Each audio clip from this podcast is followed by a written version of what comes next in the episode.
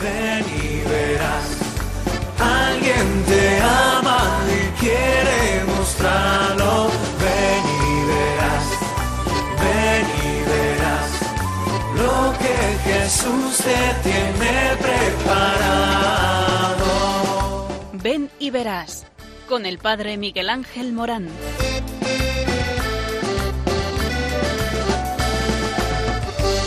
Aunque sean muchas las preguntas y si te surgen tantas dudas, es si verdad lo que te canta. Él te conoce desde antes, sabe tu nombre y lo que vives y lo que siempre vas buscando. Escucha dentro su llamada, verás él pasa a tu lado y tu respuesta va esperando. Ven y verás, ven y verás. Muy buenas tardes a todos. Estamos en el programa del sentido de la vida, aquí en Radio María. ¿Cómo no? Eh, radio María es una radio integral y quiere que todos nosotros tengamos esta promoción eh, humana. Eh, es que no puede ser de otra manera. Ven y verás, hablamos de ti hablamos del sentido de la vida, hablamos de la felicidad. ¿Para quién vives?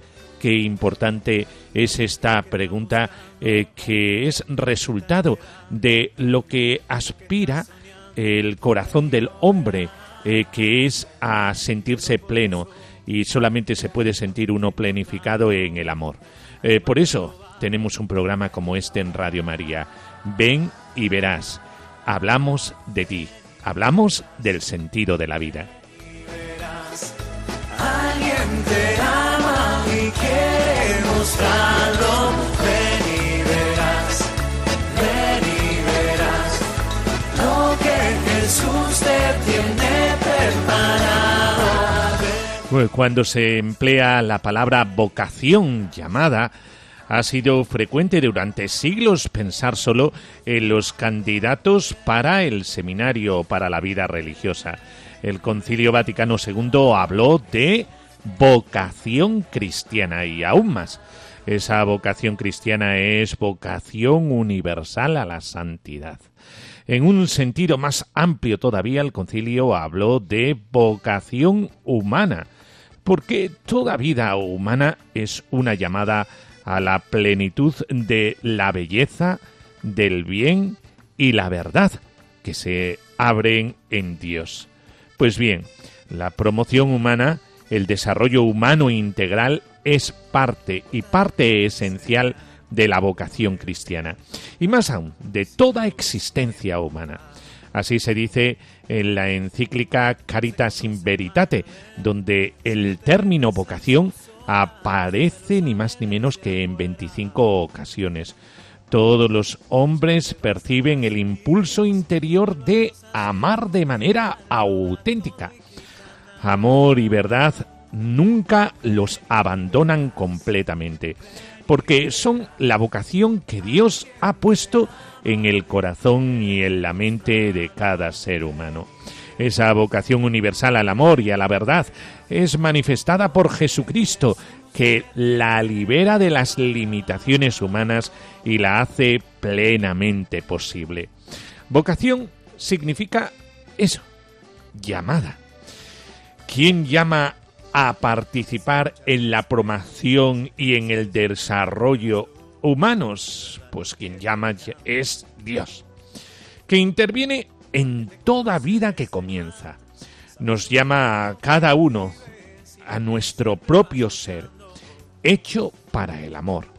En la palabra del el Santo Padre Benedicto XVI, esta vocación a la promoción humana es también una llamada de hombres libres a hombres libres para asumir una responsabilidad común. En la medida de su respuesta a esa llamada, los hombres destinatarios del amor de Dios se convierten en sujetos de caridad, llamados a hacerse ellos mismos instrumentos de la gracia para difundir la caridad de Dios y para tejer redes de caridad. puesto que toda llamada espera una respuesta. ¿Cuáles serían las condiciones para responder a esta vocación al desarrollo humano? Pues es la libertad, la verdad y la caridad. Pues muy bien, vamos a hablar sobre todo en este programa de la caridad. De la caridad en un hombre, San Vicente de Paul. Hoy es el día en el que se celebra eh, la santidad eh, de este hombre eh, que no hizo otra cosa más que amar, amar y amar. Preferencialmente a los más necesitados, a los pobres, a los pequeños del Evangelio, a aquellos con los que se identifica Jesucristo, al pobre, al que vive una vida desestructurada y que necesita una oportunidad. Esa oportunidad solamente se puede ver en el amor. Cuando te pones los prismas del amor, entonces esos prismáticos pueden alcanzar el horizonte al que todo hombre está llamado en la realización de la vida. Por eso sí, San Vicente de Paul, la caridad expresada por este santo. Y lo tendremos en los testimonios que vamos a tener en este programa, eh, que los testimonios eh, serán de las hijas de la caridad eh, de Cáceres, eh, ellas eh, están en la parte antigua de la ciudad de Cáceres. Allí atienden a los más necesitados repartiendo comidas eh, de 60 a 70 personas.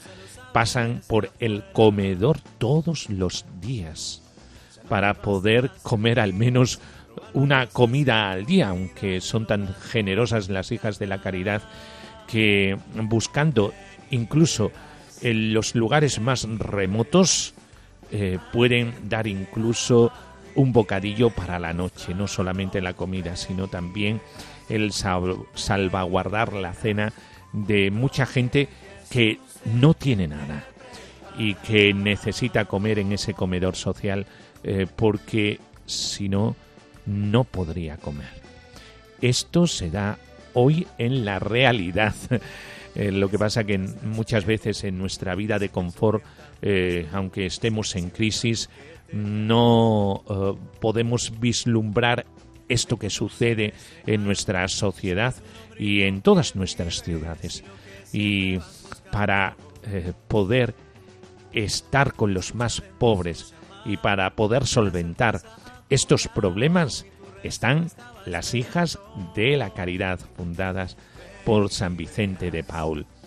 Y además de testimonios, ¿qué tenemos? Además de testimonios, tenemos oración, tenemos palabra de Dios, tenemos noticias recién salidas de la actualidad de el hoy a hoy de la Iglesia, eh, tenemos reflexiones vocacionales, eh, tenemos música vocacional, es decir, esta llamada eh, penetra en las ondas de Radio María a través del programa Ven y Verás hasta el tuétano. Pues esto es lo que vamos a hacer. Mm, estad muy al tanto del receptor porque eh, cuando te encuentras con un programa que se identifica con él lo más profundo de tu ser, eh, merece ser escuchado. Estate al tanto de la emisora que tenemos mucho que decir de ti y de tu llamada. Ven y verás, ven y verás, alguien te ama y quiere mostrarlo.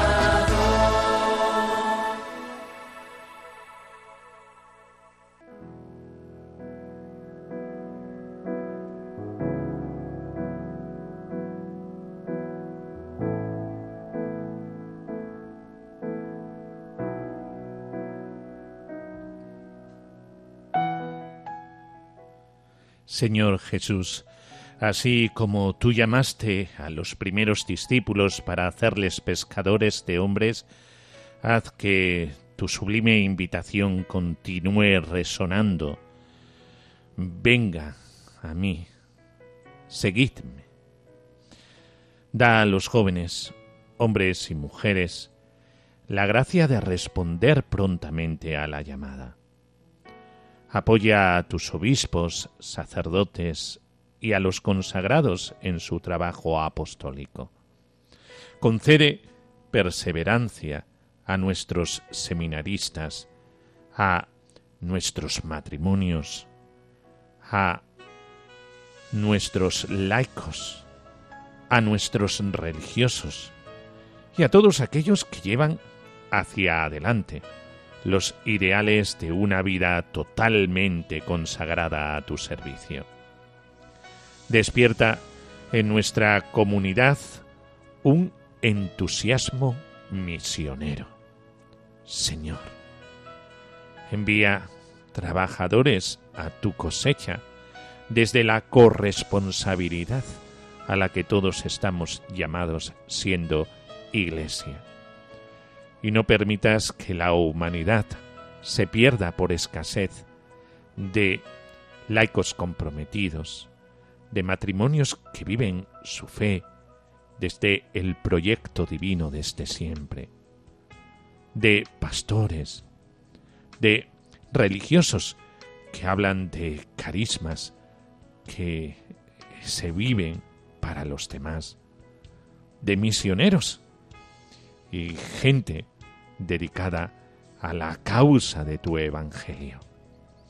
Virgen María, Madre de la Iglesia, modelo de toda vocación, ayúdanos a decir sí al Señor, que nos llama a cooperar en el plan divino de la salvación.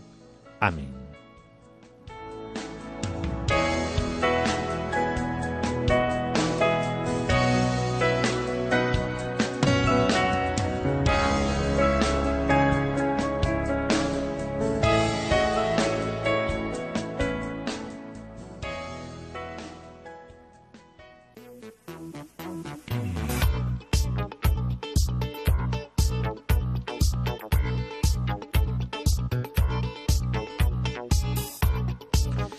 Más de 700 participantes en el primer curso online sobre corresponsabilidad parroquial de la Conferencia Episcopal Española, que habla de la vocación cristiana dentro de la Iglesia.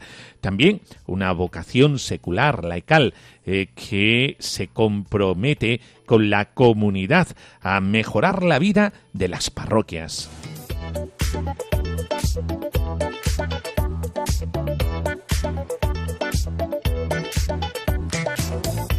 El Secretariado para el Sostenimiento de la Iglesia de la Conferencia Episcopal Española comienza el próximo mes de octubre el programa piloto sobre corresponsabilidad parroquial. El objetivo principal de este proyecto es contribuir a que la parroquia impulse la corresponsabilidad con el enfoque adecuado. Es decir, no solo a nivel económico puntual, sino ofreciendo nuevos recursos para formar a los agentes e inspirarlos en esta nueva mentalidad. Se trata de un curso online dirigido a sacerdotes, religiosos, religiosas, eh, agentes de pastoral, colaboradores que quieran impulsar en su parroquia o comunidad la corresponsabilidad, potenciando el compromiso de los fieles. En total, 700 participantes, de los que aproximadamente un 65% son laicos, un, un 32 sacerdotes y un 33% religiosos y religiosas. El curso comenzará el mes de octubre, como he dicho, aunque ya se ha realizado el acto de presentación con la intervención de Monseñor Joseba Segura, responsable del Secretariado para el Sostenimiento de la Iglesia. José María Albalat, director de este departamento, y el sacerdote Diego Zalbidea, eh, profesor de la Universidad de Navarra y coordinador académico del curso. La fecha de finalización está prevista para junio de 2024.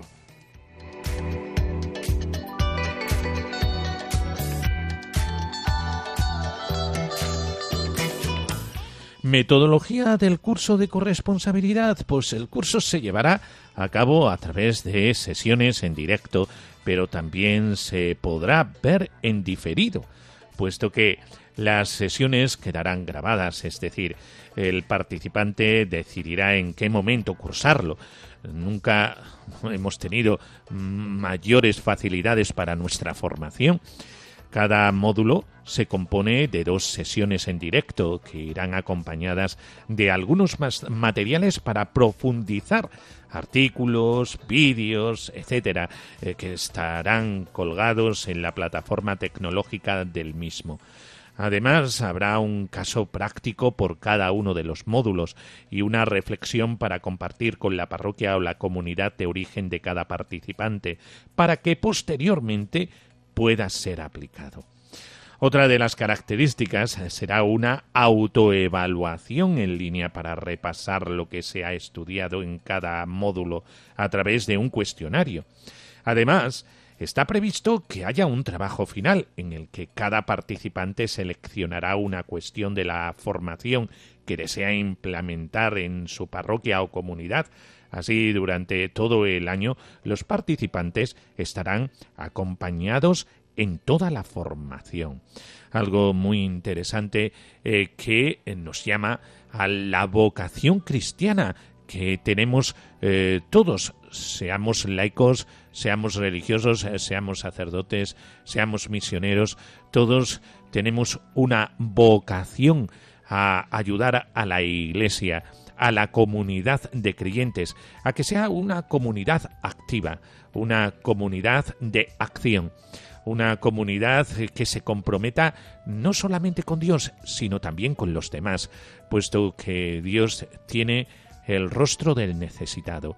Eh, por eso eh, este curso llama a todos los cristianos a la vocación nacida del el bautismo, desde una palabra que es una palabra mágica, corresponsabilidad. La Iglesia la formamos todos y hasta que no nos demos cuenta de esto, no podremos misionar y evangelizar con todas las fuerzas que el Espíritu Santo quiere regalarnos. Por eso el Espíritu Santo está suscitando todas estas buenas obras para que descubramos nuestro qué hacer dentro de la Iglesia y nuestro ser entre nuestros hermanos. Por eso, eh, cursillo de corresponsabilidad eh, que eh, provee la Conferencia Episcopal Española.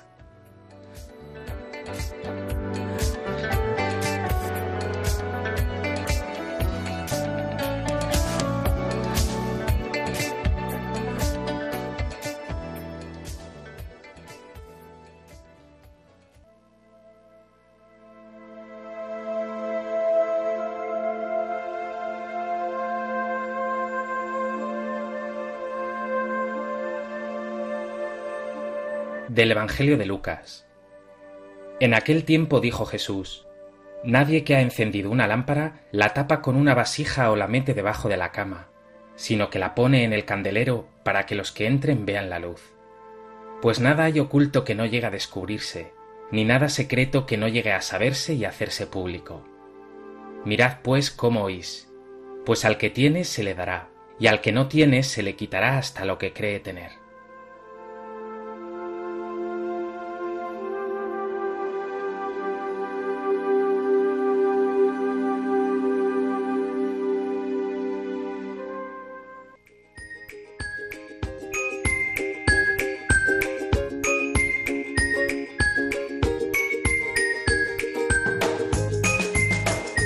Antes hablábamos de cuáles serían las condiciones para responder a la vocación, eh, esa vocación al desarrollo humano. Y es lo que vamos ahora a desarrollar, sabiendo que la lámpara se pone para alumbrar a todos y que hemos hablado de corresponsabilidad. Y la corresponsabilidad está unida a la caridad cristiana. Por eso San Vicente de Paul se dio cuenta de el potencial del Evangelio en el amor. El amor es aquello que mueve eh, toda la vida de Jesucristo, porque es lo que vive eh, con el Padre y con el Espíritu Santo. Y esto es lo que hacen los seguidores de Cristo, esta promoción humana, eh, esta vocación al desarrollo humano, se hace desde, decíamos, la libertad, la verdad y la caridad.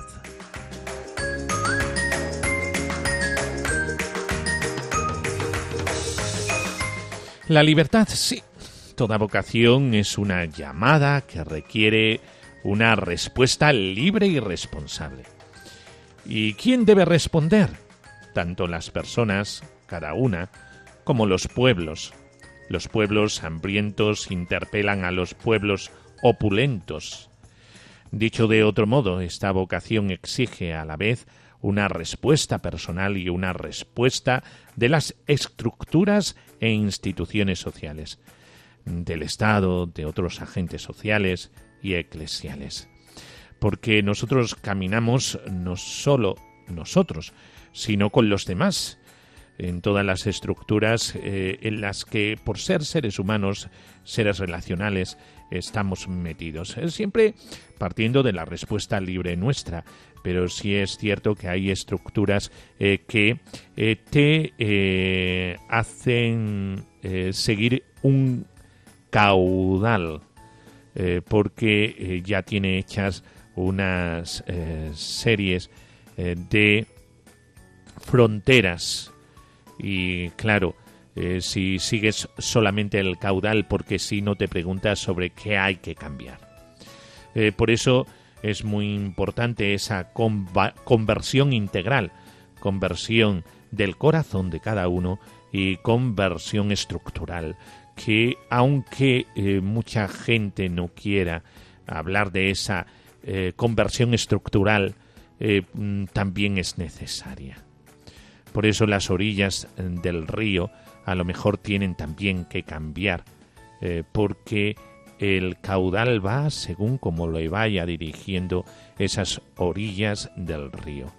Por eso, esta conversión, que solamente se puede hacer en libertad.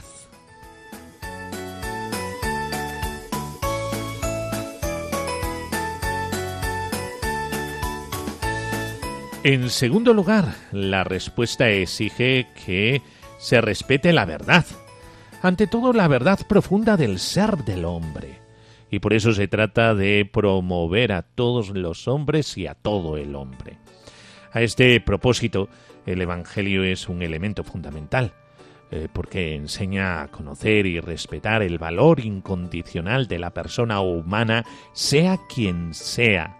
Hace poco me decía un agente de pastoral, eh, tenemos que tener en cuenta que todos somos iguales, que no hay ningún pobrecito, sino que todos tenemos que ser escuchados desde la dignidad de la persona humana, y por mucho que esa persona humana tenga limitaciones, y por eso eso de pobrecitos hay que terminarlo y hablar con seriedad de la persona y con la persona.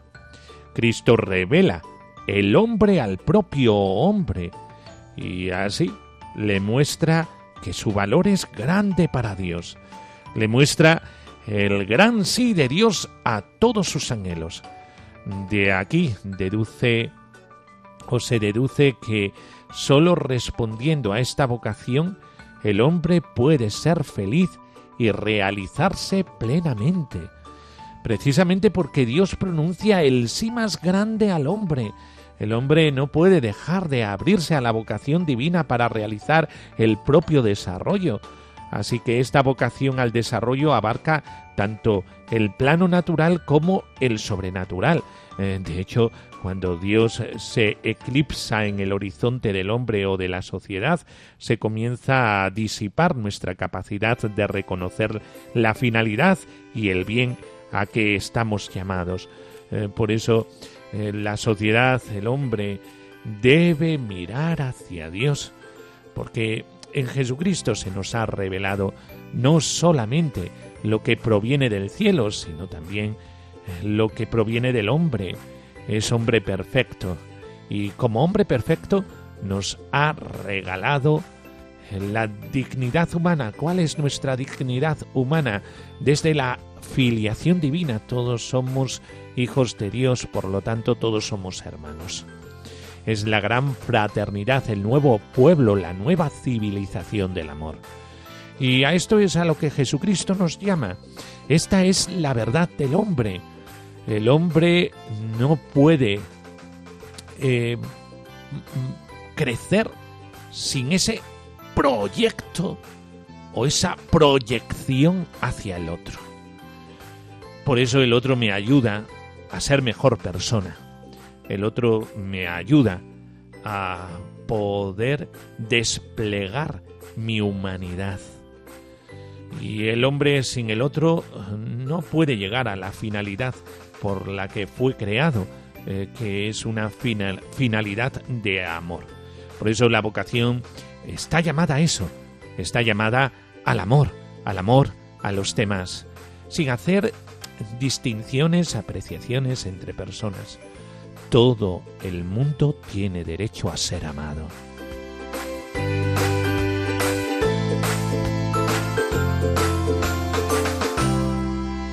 Finalmente, la visión del desarrollo como vocación comporta que su centro sea la caridad.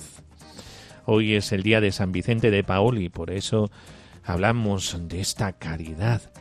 Es muy de agradecer la clarividencia de las ideas de eh, Pablo VI, las causas del subdesarrollo, decía él, no son principalmente materiales, sino que radican primero en la voluntad que con frecuencia se desentiende de los deberes de la solidaridad. Después, en el pensamiento que no siempre sabe orientar adecuadamente a la voluntad, por eso se requiere configurar un humanismo nuevo. Y sobre todo, la causa está en la falta de fraternidad entre los hombres y entre los pueblos. Cuando existe una falta de fraternidad, una falta de visión del otro como tu hermano, como tu familia, como alguien que te toca, eh, tú eres responsable del otro. Si no caes en la cuenta de esta caridad, no puedes crecer como persona. Al llegar a este punto, sobre la fraternidad, los hombres no pueden crecer por sí mismos. Tiene que eh, abrirse a los demás. La fraternidad nace de una vocación trascendente de Dios Padre, el primero que nos ha amado y que nos ha enseñado mediante el Hijo lo que es la caridad fraterna. Por tanto, responder con generosidad a la vocación para el desarrollo de las personas requiere hoy la urgencia de la caridad de Cristo. Al final, siempre partimos del amor de Cristo y terminamos en el amor de Cristo. Eh, si es que Cristo es el resumen de todo, es aquello que nos hace más humanos, es aquello que nos lanza a la mayor historia escrita, porque es la historia que habla de nosotros mismos. Es el amor gratuito y generoso de aquel que se ha compartido tanto que acabó en una cruz. Pero cuidado, no se quedó ahí. Ha resucitado y está vivo para que nosotros, los hombres y mujeres del siglo XXI, podamos gozar de Él. Por eso Él se ha quedado con nosotros. y nos invita a poder vivir esta caridad que no es otra cosa que el don de el sentido de nuestra existencia. El corazón de Cristo sigue latiendo para que tú puedas vivirlo. Por eso, atrévete, atrévete a vivir esta caridad del Evangelio, esta llamada a la corresponsabilidad que funda una nueva comunidad cristiana, la fraternidad de los hijos de Dios.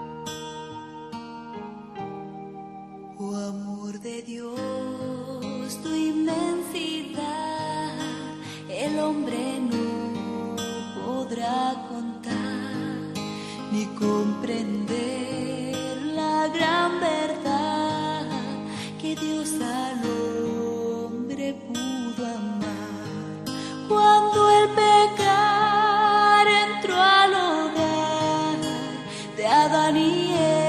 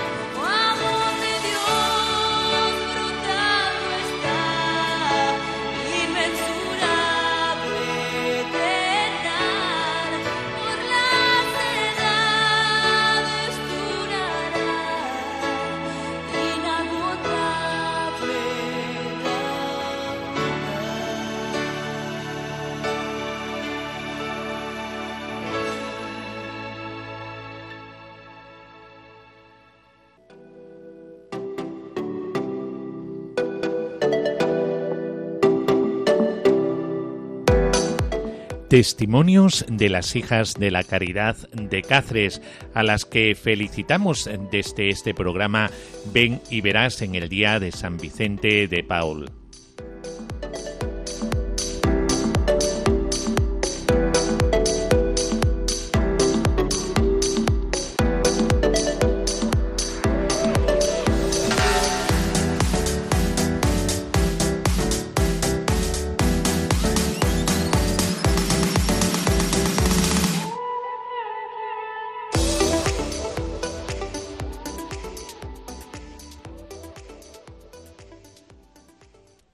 Pues pasamos en el programa de Ven y Verás a una de sus secciones más hermosas porque nos toca el corazón.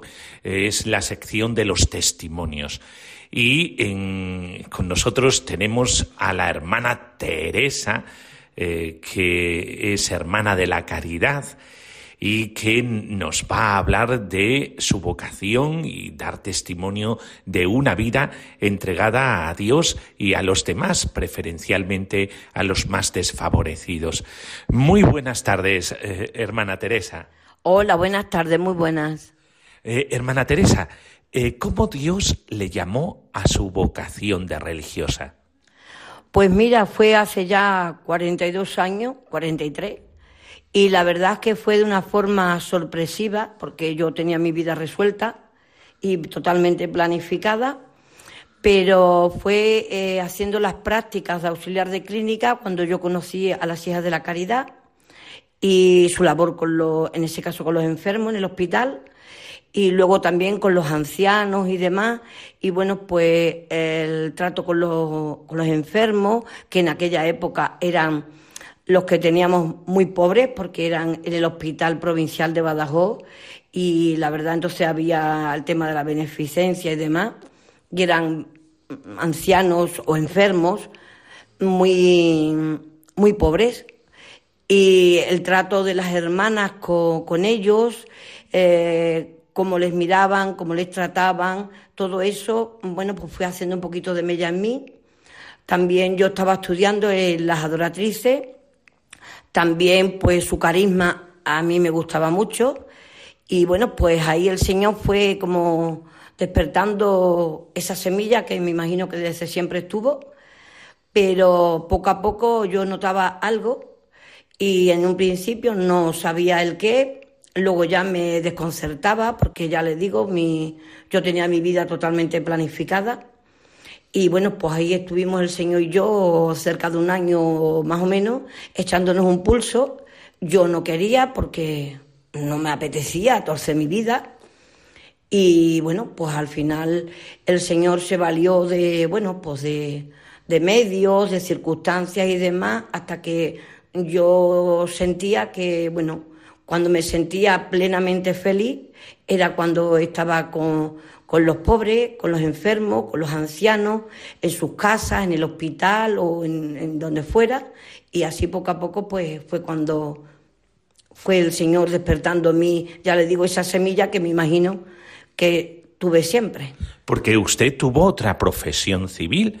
Eh, ¿Cuál es su profesión civil? No, no. Yo era soltera. Ah, soltera, yo soltera. estaba estudiando. Lo que pasa es que yo ya tenía pues mi vida planificada para cuando terminara de estudiar. Ah, fantástico. ¿Y qué le hubiera gustado ser en esa planificación? Bueno, pues mira, esposa, madre de familia y también trabajar en la sanidad, que me encantaba. Bueno, me encanta, me encanta, me encanta. Eh, eh, es decir, eh, que Dios muy sutilmente irrumpe en la vida de alguien, ya planificada la vida, como dice muy bien usted, y el Señor llama y llama para una misión. Eh, ¿Y por qué hija de la caridad? Este carisma, háblenos de este carisma. ¿Por qué hija de la caridad? Pues mire, yo mm, no tenía mucho contacto, yo conocía, ya le digo, a, las adoratrices porque estaba estudiando allí auxiliar de clínica, conocí luego en las prácticas a las hijas de la caridad y bueno, pues entré en contacto con, más, más congregaciones y me decidí por las hijas de la caridad porque eh, me gustaba su carisma, es un carisma que abarca todo tipo de pobreza o de necesidad, no se ciñe solamente a una rama. Em, luego mm, siempre van a los más des, o vamos a los más desfavorecidos y, bueno pues es una vida muy sencilla, muy entrañable. Fui conociendo a San Vicente de Paul, que es nuestro fundador, que hoy celebramos el día de San Vicente de Paul, y Santa Luisa de Marillá. Fui conociendo su vida, su carisma, cómo fue germinando en Francia y bueno, pues a mí me gustaba, me llenaba, me sentía cuando yo me imaginaba hija de la caridad, me sentía plenamente feliz, libre, dichosa, alegre y eso lógicamente daba un gran sentido a mi vida. Esto es muy importante, el buscar el sentido de la vida para realizarse como persona y como cristiana. Actualmente, ¿Qué es lo que hacen las hijas de la caridad en Cáceres? Pues aquí ahora mismo tenemos un comedor social que, mm, claro, damos de comer todos los días y también tenemos servicios de ropería. Ahora es a demanda porque antes, bueno, pues antes del COVID era otra estructura, ahora es, diferente. Tenemos el servicio de ropería, como les digo, a demanda Luego también tanto la educadora social como la trabajadora social pues mm, trabajan con, las diferentes personas que vienen a nuestras casas para bueno pues para trabajar también con ellos lo que es la promoción el dirigir el orientarle a otra a otros servicios o a otras organizaciones que prestan otro tipo de servicios con los cuales nosotros trabajamos en conjunto. Y bueno pues les hacemos un seguimiento, les ayudamos a arreglar con documentación, lo que es buscar, además de darle la comida y la ropa, mm, también buscar que, estas personas que se acercan a nosotros, que en su mayoría o casi todas tienen una vida mm, muy destrozada, con muchísimas heridas, pues bueno, ayudarles a, a curar esas heridas o encauzarlas y que ellos recobren sobre todo la dignidad de persona.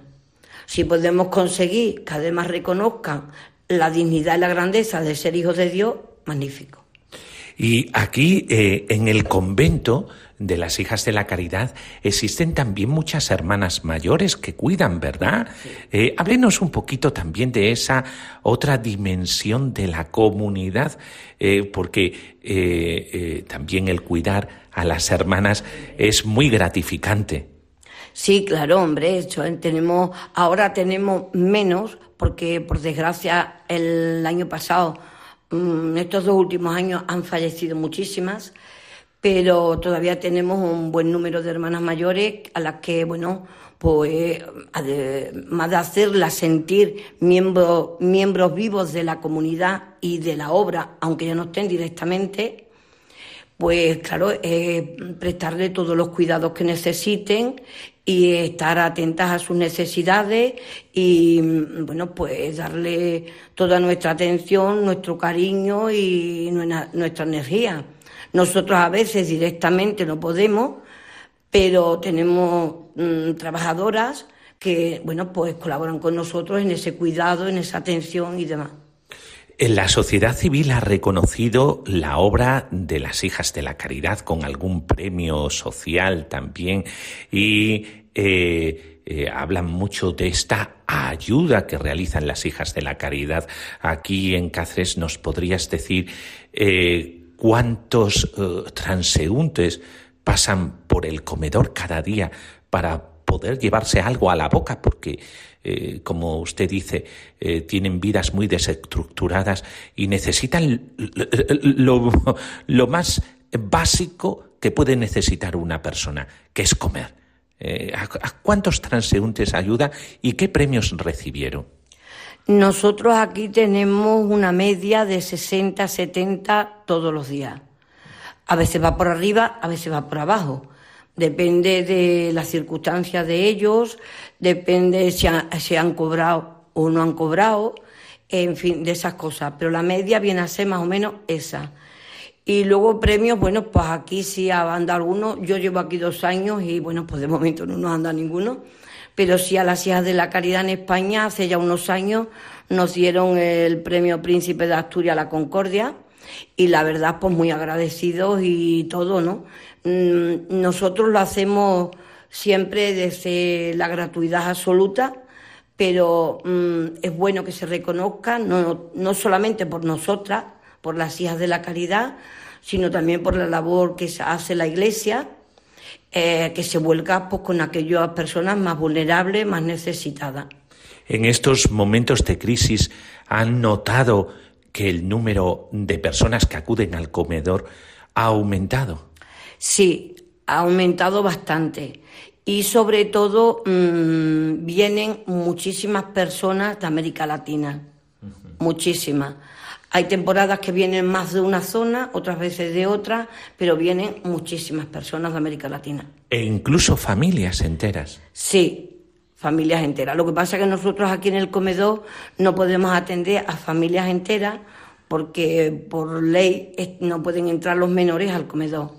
Pero bueno, ya que le digo, la trabajadora social y la educadora social, en conjunto con otras asociaciones, pues intentamos resolver la situación y atenderles.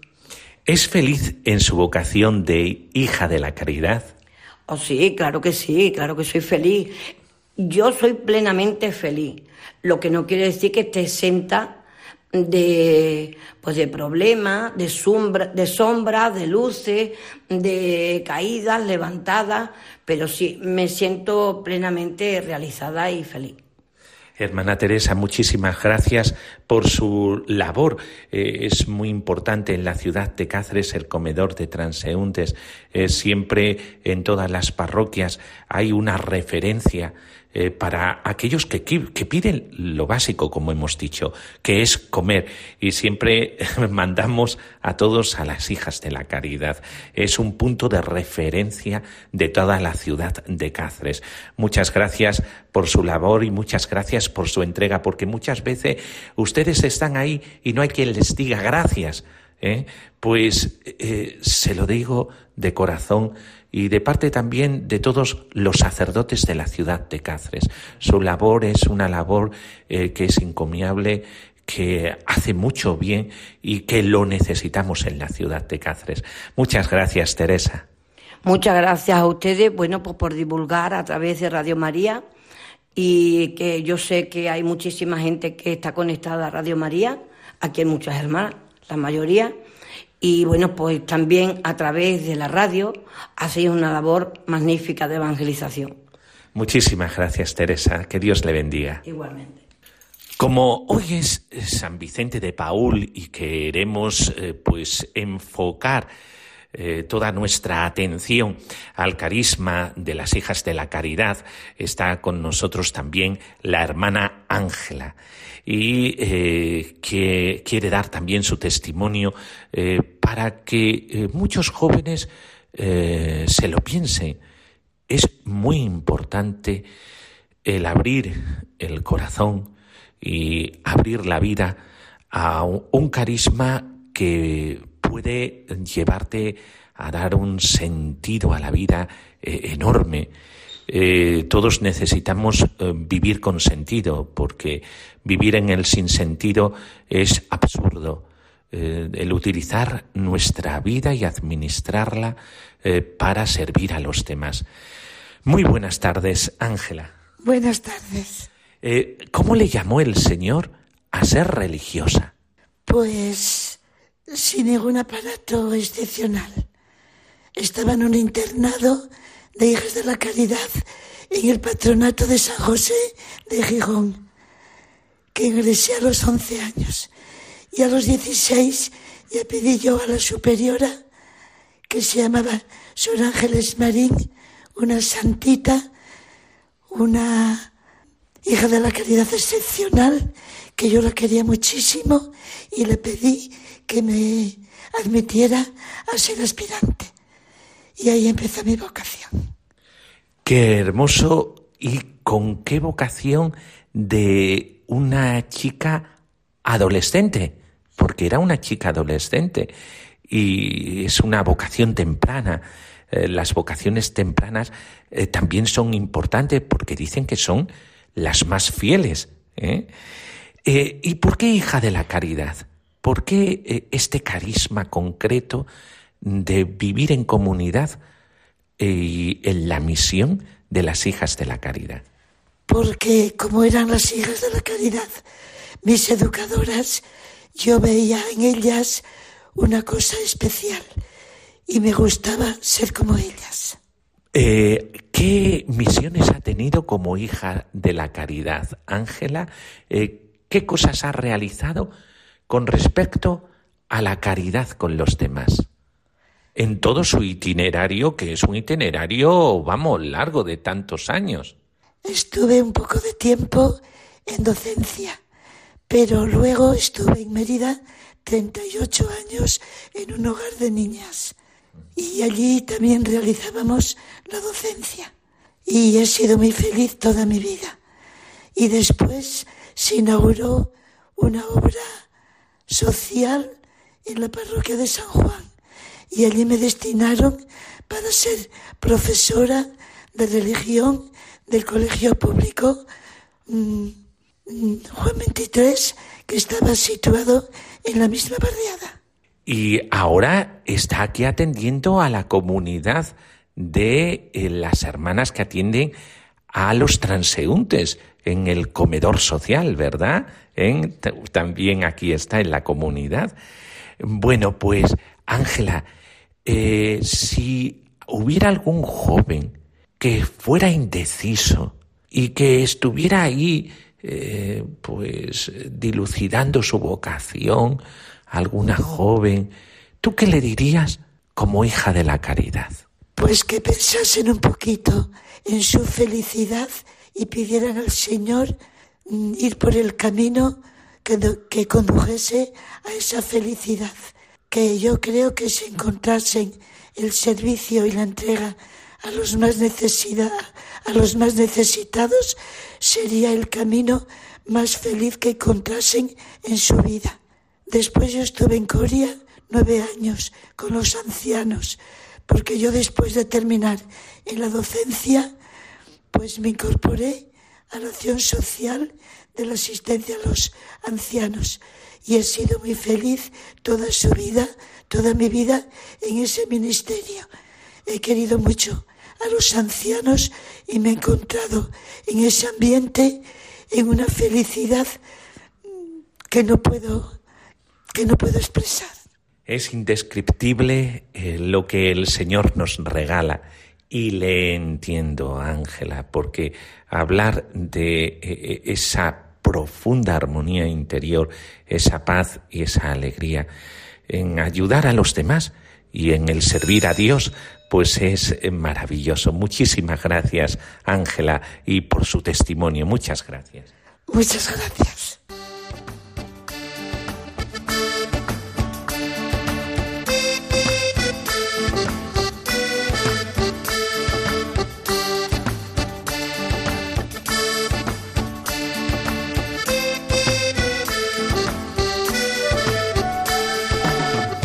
Con este testimonio entrañable terminamos nuestro programa, un programa que habla de el reflejo de Jesucristo en la historia, gracias a estos testimonios de la Iglesia. La Iglesia está para esto, para transmitir el amor de Dios a nuestros hermanos, preferencialmente a los, a los más desfavorecidos. Y ya sabéis que podéis escuchar este programa de nuevo a través de la página web de Radio María, radiomaria.es, en la sección Postcats. También eh, en la plataforma Spotify, simplemente tenéis que buscar eh, Ven y verás en el buscador de Spotify y aparecerá enseguida eh, el audio. también podéis interactuar con nosotros a través del correo electrónico ven y verás uno en número arroba radiomaria.es, ven y verás uno arroba radiomaria.es. Esperamos noticias vuestras, eh, también si queréis mandarnos por medio del correo electrónico un audio con vuestro testimonio eh, cristiano lo podéis hacer. Pues sin más, nos queda simplemente hablar bien de vosotros con la bendición. La bendición de Dios Todopoderoso, Padre, Hijo y Espíritu Santo descienda sobre nosotros. Amén. Pues hasta el próximo día, aquí, en Ven y Verás, el programa que habla de ti. Que bien se está contigo. Hasta el próximo día. Adiós. Jesús tiene.